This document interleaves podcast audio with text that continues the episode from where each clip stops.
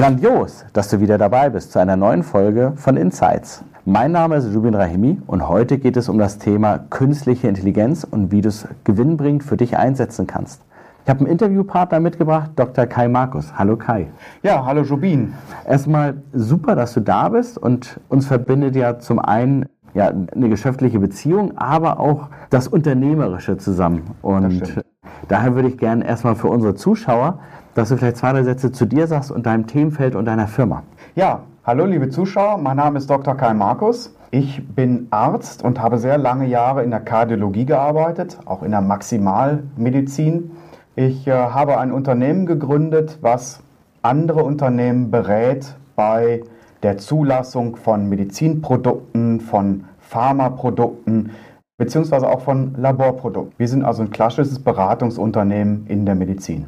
Und ihr seid gar nicht so groß. Ne? Ich glaube, als wir unsere Geschäftsbeziehung angefangen haben, das war vor anderthalb Jahren knapp, Wart ihr fünf, sechs, sieben? Da waren wir drei, jetzt sind drei. wir zehn. Okay. Also es ist nicht, nicht, kein großes Unternehmen, aber es wächst. Äh, Double Digit, ne? Ja, genau. Double Digit Growth, wie es mal ja, Richtig.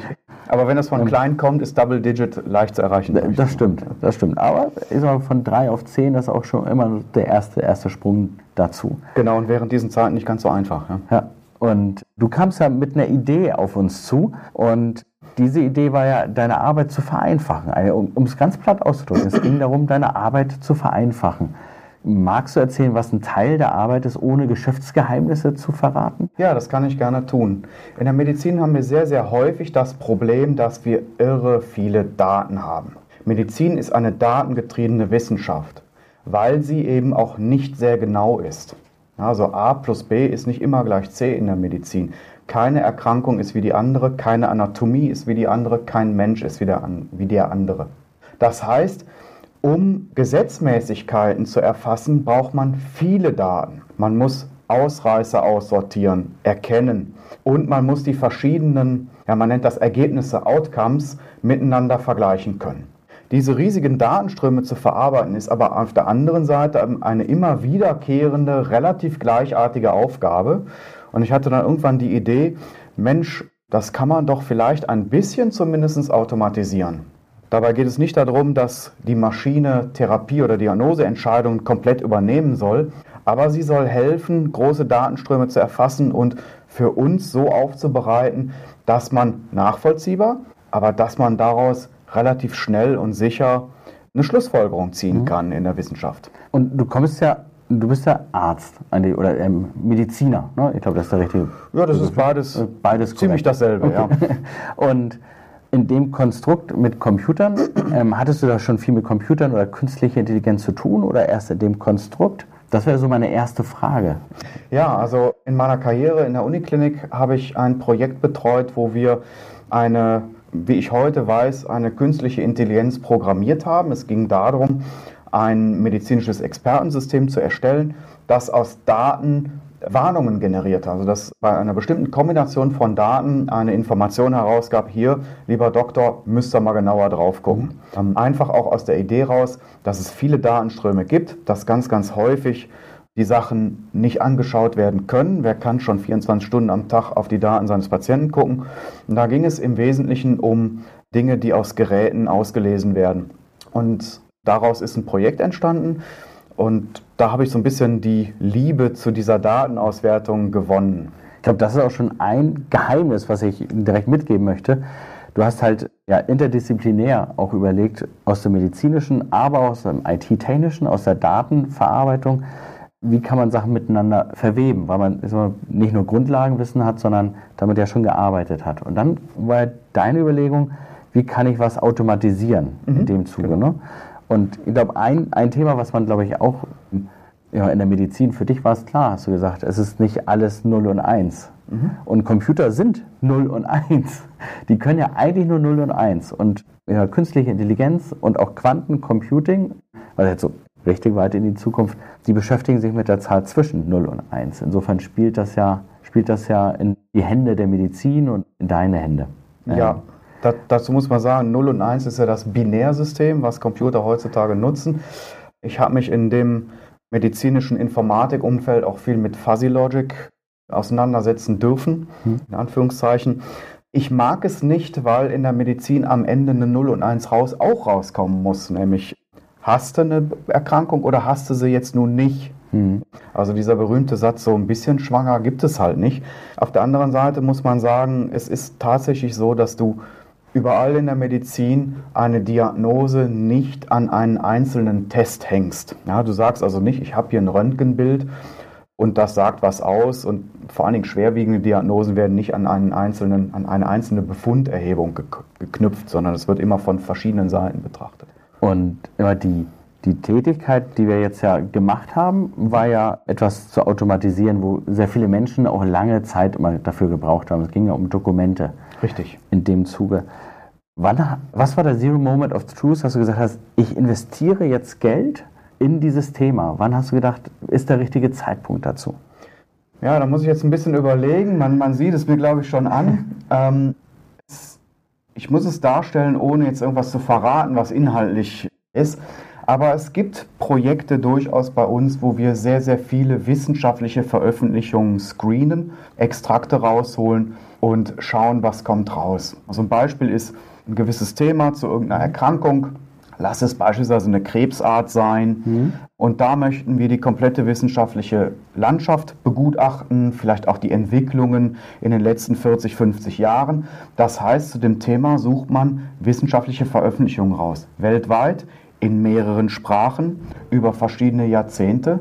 Das ist teilweise eine große, große Datenmenge, die man da verarbeiten muss. Das heißt, es handelt sich um Hunderte bis sogar Tausende Veröffentlichungen. Und das ist ein Punkt, das kannst du nicht mehr per Hand machen. Also mhm. du kannst jetzt nicht 5000 Veröffentlichungen durchlesen. Ja? Und an dem Punkt habe ich mir halt gedacht, hm, vielleicht kannst du eine Maschine, weil der ist es egal. Die ja. ist vielleicht auch ein bisschen schneller als ich im Lesen. Und es geht auch nicht darum, dass man diesen ganzen Blabla immer erfasst, sondern es geht um bestimmte Dinge, die man sucht, bestimmte Muster, die man sucht. Und die sind dann zumindest im Text vorhanden und identifizierbar, zumindest für mich. Also das habe ich mir so gedacht, mhm. dass es in einer, in einer Wirklichkeit ein bisschen schwieriger ist. Das, da kommen wir gleich, glaube ich, nochmal drauf. Ja. Aber die, aus unternehmerischer Sicht hast du ja immer ein Gefühl gehabt, okay, ich muss starten, ich muss ein bisschen was investieren. Hattest du, also gab es diesen, also die erste Frage ist, glaube ich, nochmal, ähm, gab es diesen Moment, wo du gesagt hast, ja, das scheint, scheint der richtige Weg zu sein? Wann hattest du das Gefühl? Schon vor dem ersten Schritt, dass du gesagt hast, da muss was sein? Oder erst nach den ersten Ergebnissen, nachdem du die Software bisher gesehen hast und die Ergebnisse der Software?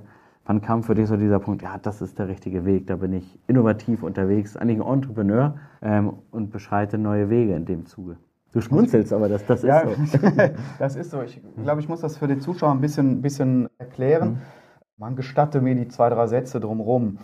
Ich habe mein Unternehmen gegründet und aufgebaut. Und ich glaube, das hast du auch mit deinem Unternehmen getan. Das heißt also, man ist immer auf der Suche nach Dingen, die man verbessern kann. Wir sind als Unternehmer dafür da, Prozesse zu schaffen, Strukturen zu schaffen, in denen Menschen dasselbe immer wieder tun können. Jetzt sind wir irgendwann zusammengekommen mit meinem Thema, kann man da nicht was automatisieren in der medizinischen Datenauswertung? Und als kleines Unternehmen, wir haben eingangs erzählt, wie wenig Mitarbeiter wir eigentlich sind, dementsprechend ist auch die Finanzstruktur bei uns. Das heißt also, gerade auch in dieser Zeit, man muss immer schauen, wo, wo man mit seinen Investitionen bleibt. Das heißt, ihr seid ja schon ein bisschen größer. Das, was ich in der Lage war, als Projekt auszu, auszuschreiben, das ist halt für euch, glaube ich, ein kleinerer Fisch, sage ich jetzt mal. Und wir Aber es ist mega spannend. Mega ja, spannend, mega ja. Spannend. Aber man muss auch ein bisschen iterativ ja. vorgehen. Das heißt also, ich möchte natürlich wissen, funktioniert es grundsätzlich. Wenn es grundsätzlich funktioniert, kann man auch mehr investieren. Mhm. Aber ich habe keine Lust, eine Riesensumme zu investieren und hinterher sagen, ja, hast du, haben wir super gemacht, wir haben da einen Jahresumsatz reingesetzt, aber funktioniert nicht. Ja, das ist mhm. was, das, das kannst du als Unternehmer oder das möchtest du als Unternehmer nicht haben. Insofern gibt es den Punkt, kleine Summe zu investieren. Das habt ihr mir Gott sei Dank und netterweise und dankenswerterweise gemacht. Ist sexy. Das Thema ist sexy. und dann dürfen Sie sich als Kunde nicht vorstellen, dass da jetzt was super sophisticated rauskommt, was dann auch noch toll aussieht. Es war schon sehr nackt, aber was ich gesehen habe, ist, es kann funktionieren. Ich habe es noch nicht nutzen können, so richtig für ein Projekt. Ich habe es versucht, es, es war noch nicht, waren noch ein paar Beschränkungen drin. Man sagt, das muss man jetzt auch noch ändern. Aber man hat gesehen, mit wenig Aufwand kriegt man die Beschränkungen hin und man kann anfangen, es zu nutzen. Und dann gab es ja, wir nennen es Iteration. Ich mhm. weiß, ob das der richtige Begriff auch das, ja, das haben wir auch, genau. Ja, wir haben also Iteration gemacht. Das heißt, wir sind mit dem Projekt rausgegangen, beziehungsweise zurückgekommen zu euch, haben gesagt, das müssen wir nacharbeiten und dann hätten wir es gerne noch ein bisschen dahin vorwärts getrieben. Dann sind wir wiedergekommen und wiedergekommen und das machen wir ja gerade immer noch. Ja. ja. Das heißt, wir haben Schritte, an denen wir aber auch schon arbeiten können, an denen wir auch schon jetzt mittlerweile Kundenaufträge abarbeiten können. Das geht noch besser, da sind wir auf dem Weg, aber ein paar Dinge konnten wir schon automatisieren. Ja. Das ist der klassische MVP-Ansatz. Ne? Also Minimal Viable Product. Mhm. Mit wenig Aufwand schon mal etwas zu haben, wo man sagt, okay, damit kann ich weiter arbeiten und daraus dann halt Stück für Stück was draufzusetzen. Ja, und nach der ersten Iteration war es sehr minimal. Ja. ja, aber nach der zweiten war es dann auch viable, ein bisschen zumindest. Das heißt mal, wir haben dann angefangen, Umsätze zu generieren mhm. und ich habe es im Blick gehabt, also ich sage jetzt mal, es ist noch so, dass es uns kostet, aber es kostet uns nicht mehr 100 Prozent, weil wir eben ein paar Dinge auch mit dem mhm. Programm, mit der Software mittlerweile abdenken können. Und das, was Kai mit der Firma gemacht hat, ist äh, auch der Winning Way schlussendlich. Wir haben auch große ähm, Forschungsprojekte gehabt, wo dann äh, nach einem Jahr lang gesagt wurde, wir haben tolle Ergebnisse, wir können sie aber gar nicht anführen. Und das ist ja genau andersrum. Du gehst ja mit kleinen Schritten voran in diesem Thema, um dann zu gucken, was, was machen wir denn und wie ist es spannend in dem Zuge. Und du gehst nicht mit, wie macht ihr das, sondern was brauchst du.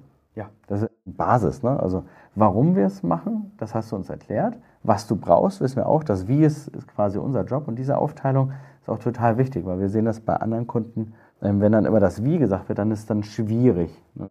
Wenn ich einem Darts sagen würde, wie er mich behandeln sollte, passiert bestimmt in der heutigen Internetwelt auch relativ häufig. Ja, das stimmt.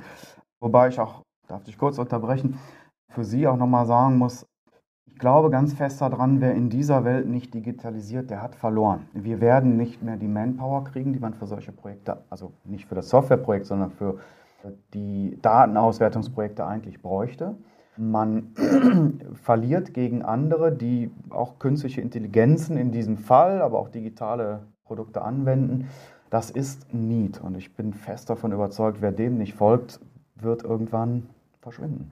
Und das ist einmal das schönste Schlusswort de facto, weil im Endeffekt verändert sich ja auch in der Medizinbranche wie in allen anderen Branchen sehr, sehr viel. Und das hast du schön gesagt, Kai, äh, der Need ist da, die Veränderung ist da, man muss anders denken und mutig sein in dem Zuge. Und ja, das, das stimmt. Und ich kann nur sagen, wir digitalisieren jedes kleinste bisschen, was also geht. Vor allen Dingen, wenn es darum geht, eine Aufgabe immer wieder auf dieselbe Art und Weise durchzuführen.